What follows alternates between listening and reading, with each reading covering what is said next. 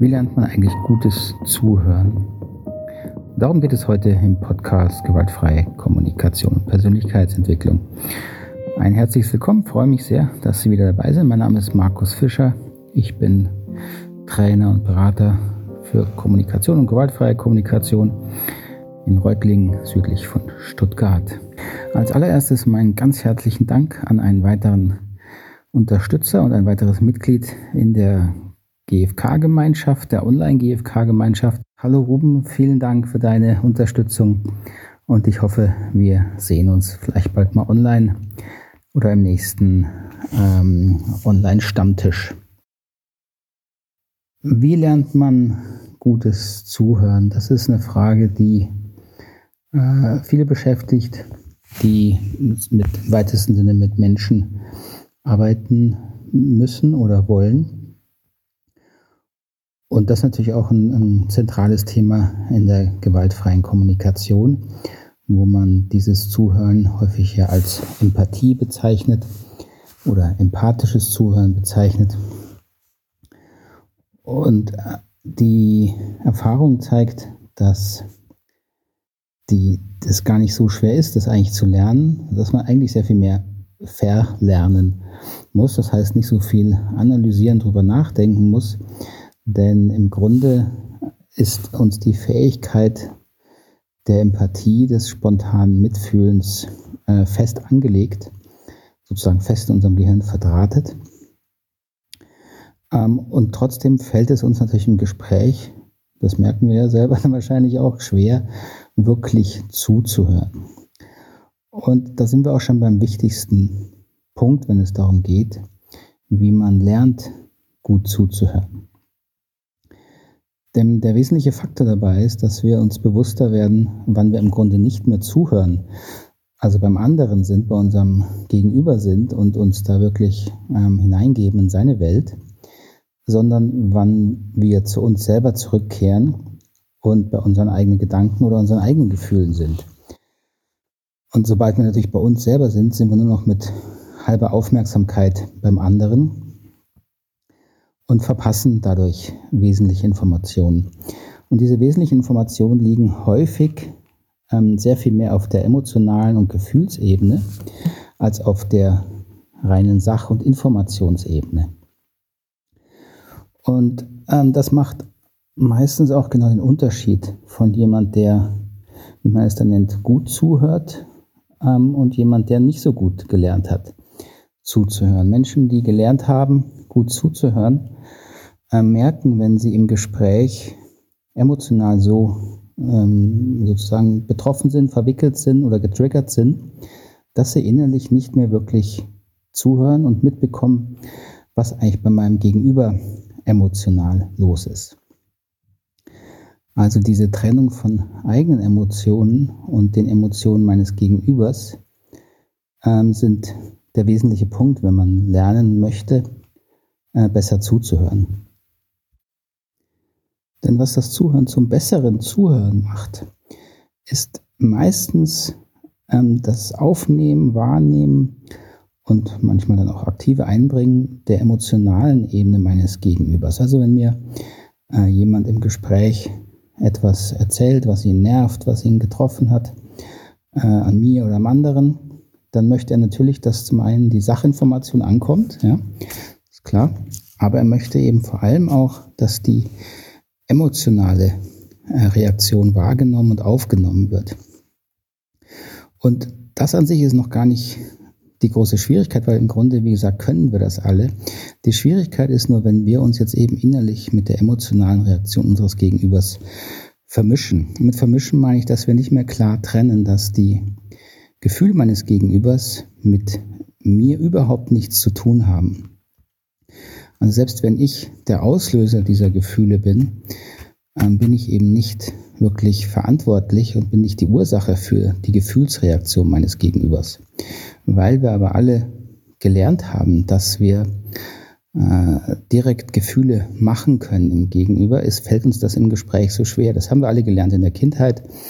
Diese typischen Erziehungssätze. Ja, Mama ist, Mama ist froh oder Mama ist traurig, wenn du deinen Teller nicht auf isst. Ja, jetzt warte mal, bis Papa nach Hause kommt. Wenn der deine Note sieht, der wird richtig wütend werden. Dabei lernen wir unbewusst, dass wir durch unser Verhalten jemand direkt glücklich oder unglücklich machen können. Ja? Und dabei bleibt natürlich hängen, dass ähm, wir immer verantwortlich sind für die Gefühle anderer Menschen. Und das ist jetzt schwierig, wenn wir ähm, unsere Fähigkeit zuzuhören wollen, verbessern wollen, beziehungsweise wir verbessern unsere Fähigkeit zuzuhören, wenn wir genau an dieser Vermischung unserer eigenen Reaktion mit unserem Gegenüber arbeiten. Und dafür muss man sie erstmal bewusst wahrnehmen. Das heißt, wenn Sie lernen wollen, besser zuzuhören, ist es wiederum sehr hilfreich, dass Sie sich an Gespräche erinnern, wo Sie nach Ihrer eigenen Bewertung nicht gut genug zugehört haben. Und dann untersuchen Sie dieses Gespräch genau und versuchen Sie die Situation zu finden und die sozusagen den Auslöser zu finden. Was hat der andere gesagt, was Sie innerlich hat äh, wegdriften lassen oder wo Sie innerlich dann getroffen waren, verletzt waren, in Ihrem eigenen Geschichte, in Ihrem eigenen Film waren und damit eben dann von Ihrem Gegenüber weg zu sich gegangen sind und nicht mehr zugehört haben. Und wenn Sie diesen Auslöser gefunden haben, ist schon sehr, sehr viel gewonnen, denn dann können Sie weiterarbeiten und versuchen zu verstehen, warum dieser Auslöser Sie so zu sich gebracht hat, so in Ihre eigene Erinnerung gebracht hat. Denn das ist das, was passiert, wenn wir aus dem empathischen Kontakt, aus der empathischen Verbundenheit mit unserem Gegenüber rausfallen, ähm, passiert das dann, wenn das, was der Gegenüber macht oder tut oder auch wie er aussieht, etwas in uns berührt, eine Erinnerung berührt, die dann unbewusst Emotionen produziert, die wir dann wahrnehmen, aber überhaupt nicht bewusst verstehen, wo sie herkommen. Und wenn es natürlich dann schwierige Emotionen sind, also wenn wir äh, stark abgestoßen werden, aber vielleicht auch wenn wir stark angezogen werden, dann irritiert uns das. Und dann sind wir natürlich bei uns. Diese Irritation bringt uns ganz zu uns selbst. Und das können wir dann meistens äh, nicht mehr ähm, sozusagen trennen vom anderen und dann sind wir schon komplett weg vom anderen und hören ihm auch nicht mehr zu. Und wenn man jetzt aus professionellen oder Beruf, privaten Gründen lernen möchte, besser zuzuhören, dann muss man es eben schaffen, diese Reaktion sozusagen zu verändern. Ja, diese spontane Reaktion, diese Gefühlsreaktion, die uns vom anderen wegbringt, muss man äh, verändern. Und der erste Schritt ist eben wahrzunehmen, zu verstehen, wie diese Reaktion entsteht. Deswegen muss man den Auslöser finden. Und dann fängt dieser Prozess an, den ich hier schon ähm, oft beschrieben habe, dass man ähm, sich selber Empathie geben muss, also sich selber äh, seine eigenen Gefühls- und Bedürfnisäußerungen, äh, seine eigene Bedürfnisgeschichte sozusagen besser verstehen muss. Also wenn mein Gegenüber etwas zu mir sagt, warum falle ich dann raus? Zum Beispiel bei einer Kritik, vielleicht falle ich bei einer äh, Kritik, die mir gegenüber jemand äußert, vielleicht in einer Gruppe, ja, wenn ich äh, Führungskraft bin oder ein Teilnehmer bin in einer Gruppe und dann sagt jemand etwas zu mir, was ich als Kritik verstehe und dann merke ich, dass ich innerlich gar nicht mehr beim anderen bin, sondern komplett äh, sozusagen bei mir bin, gefangen, getroffen bin, verletzt bin. So, dann muss ich jetzt anfangen, diesen Reiz, diesen äußere Beobachtung, jemand sagt also kritische Worte, Bewertungen genauer zu untersuchen. Erstmal ist es wirklich hilfreich hinzugucken, was genau wurde denn gesagt. Vielleicht in der, in der Rückschau merken Sie, dass diese Worte gar nicht so bewertend waren. Ja, vielleicht waren es gar nicht die Beobachtungen, die jemand kritisiert hat, vielleicht war es der Ton, vielleicht war es ein Gefühlsausdruck, vielleicht war es eine, eine Körperwahrnehmung, also ein körperlicher Ausdruck der sie vielleicht so getriggert hat. Und das ist sehr, sehr wichtig, je genauer sie äh, das untersuchen und herausfinden, auf was genau sie reagieren, desto einfacher werden sie dann auch herausfinden, warum sie so reagieren. Denn wenn sie diesen Auslöser gefunden haben, dann ist es wichtig, mal wirklich bei ihrer gefühlten Reaktion zu diesem Auslöser zu verharren. Also wirklich dabei zu bleiben und sich zu, hineinzufühlen, was genau ist emotional passiert. Und dann stellen Sie sich dann mal die Frage, woher kennen Sie dieses Gefühl? Woher kennen Sie dieses Gefühl, was da ausgelöst wurde? Und mit ein bisschen Übung, vielleicht braucht es auch manchmal eine Unterstützung dabei, werden Sie feststellen, dass Sie vermutlich dieses Gefühl irgendwo aus Ihrer kindlichen Biografie her kennen. Also dass sie in ihrer Kindheit kritisiert wurden, vielleicht Schulzeit, vielleicht auch früher, und dass dann in ihnen etwas passiert ist, nämlich dass dann ein Bedürfnis, wie wir es nennen, der gewaltfreien Kommunikation, äh, massiv in Gefahr war. Häufig geht es dabei um Thema Zugehörigkeit, wieder zu der Person, die das gesagt hat. Es können die eigenen Eltern sein, es kann natürlich auch die eine Freundesgruppe sein, ja, in der Schulklasse. Und dieses Bedürfnis meldet sich. Dieses Bedürfnis hatte damals sozusagen, äh, wurde verletzt oder es war Gefahr, dass es verletzt wird. Und das, was Sie jetzt als Erwachsene erleben, ist sozusagen die Erinnerung daran und auch eine, eine hilfreiche Erinnerung, dass wieder eine Gefahr besteht oder Gefahr bestehen könnte, dass eben wieder Ihre Zugehörigkeit in Gefahr ist. So, das ist der Prozess sozusagen mal im Schnelldurchlauf, um Ihnen nur eine Ahnung zu geben, ähm, wie dieser Prozess aussehen kann, wenn man lernen möchte, besser zuzuhören. Also interessanterweise lernt man eben besser zuzuhören, indem man die Situationen sich herausnimmt, in denen man nicht gut zugehört hat und dann sich selber besser zuhört. Ja, also sich selber untersucht, reflektiert und versteht, warum fällt es mir so schwer, dieser Person in dieser Situation oder mit dieser Aussage empathisch zuzuhören. Dieses, ähm, dieses Vorgehen und diese Reflexion über die inneren Prozesse, die mich aus diesem Kontakt mit der anderen Person bringen, die sind übrigens auch der Grund, warum ähm, das Thema Verbundenheit so, so ein bisschen kontrovers ist. In der gewaltfreien Kommunikation wird häufig gesagt, jemand, der andere tut etwas und dann fühle ich mich nicht mehr verbunden.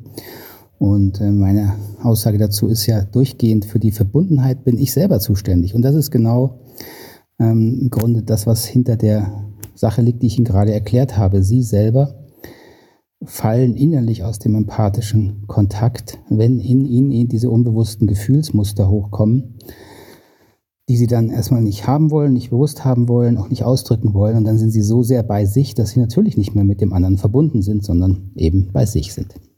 Aber daran kann man arbeiten, das kann man lernen. Und deswegen kann man durchaus gutes Zuhören lernen. Das ist gar nicht so schwierig. Schwieriger ist eher die Auslöser zu finden und sich auch dem auszusetzen und dann natürlich auch die Verantwortung zu übernehmen, weil natürlich sehr schnell reagieren wir erstmal darauf, dass der andere jetzt irgendwas falsch gemacht hat. Aber da hilft es wirklich, sich immer wieder auch die, an die Theorie zu erinnern. Nein, für die Verbundenheit bin ich selber zuständig und für meine Gefühle bin ich auch 100% selber verantwortlich. Wenn Sie noch eine genauere Anleitung jetzt für diese Selbstempathie suchen, ein bisschen mehr Struktur brauchen, dann finden Sie die auch hier in diesem Podcast. Ich glaube, in Episode 17 oder 18 gibt es eine, äh, eine Episode zum Thema Selbstempathie. Da erzähle ich nochmal mehr zu diesem Prozess, also wie finde ich diese inneren Auslöser, diese inneren Geschichten. Und in der Episode in den Show Notes finden Sie auch äh, eine PDF die nochmal diesen Prozess äh, in schriftlicher Form hat. Die werde ich auch hier nochmal unter diesem Podcast in dieser Episode verlinken, damit Sie da nochmal eine Anleitung haben. Was sind denn Ihre größten Herausforderungen mit der gewaltfreien Kommunikation? Ähm, ich gehe ja gern hier auch auf Fragen ein ähm, und unterstütze das gerne.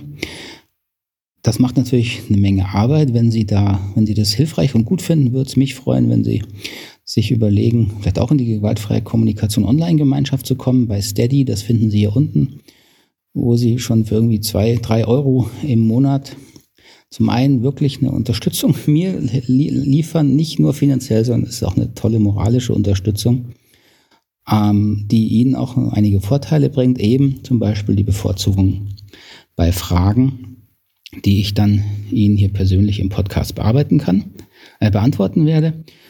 Und was ich auch plane, und das wird auch erstmal innerhalb der ähm, GfK-Gemeinschaft vor allen Dingen äh, stattfanden, ist ein, eine Art Live-Beratungs-Podcast, also wo Sie wirklich Ihren ganz persönlichen Fall, Ihre Herausforderung, Ihr Thema mit mir in einer Art Coaching-Sitzung besprechen können, das wir dann aufnehmen. Und wenn Sie dann damit einverstanden sind, dann würde ich das gerne hier im Podcast sozusagen als Live-Mitschnitt, ein bisschen bearbeitet natürlich und anonymisiert, wenn Sie das möchten, veröffentlichen. Weil erfahrungsgemäß lernen andere da auch wahnsinnig viel dabei. Und auch Sie, soweit kann ich, denke ich, das versprechen mit meiner Erfahrung, werden auch in so einer Beratung einiges an Klarheit gewinnen, wie Sie mit Ihrem Thema weiterkommen können. Soweit. Ähm, dann freue ich mich, wenn Sie sich melden. Sie finden alle Kontaktdaten auf der Homepage www.knotenlösen.com. Knotenlösen ein Punkt mit oe.com und da unter der auf der Seite Podcast finden Sie die Show Notes jeweils zu den jeweiligen Episoden. Da können Sie auch direkt mit mir in Kontakt treten, auch mir eine Sprachnachricht hinterlassen. Ähm, oder da geht es dann auch zur Online-Gemeinschaft auf Steady. Dann bedanke ich mich wieder mal für die Aufmerksamkeit. Freue mich, wenn wir voneinander hören. Und dann bis nächste Woche. Ihnen einen schönen Tag noch oder eine gute Nacht, wo immer Sie mich hören. Alles Gute. Tschüss, Adi.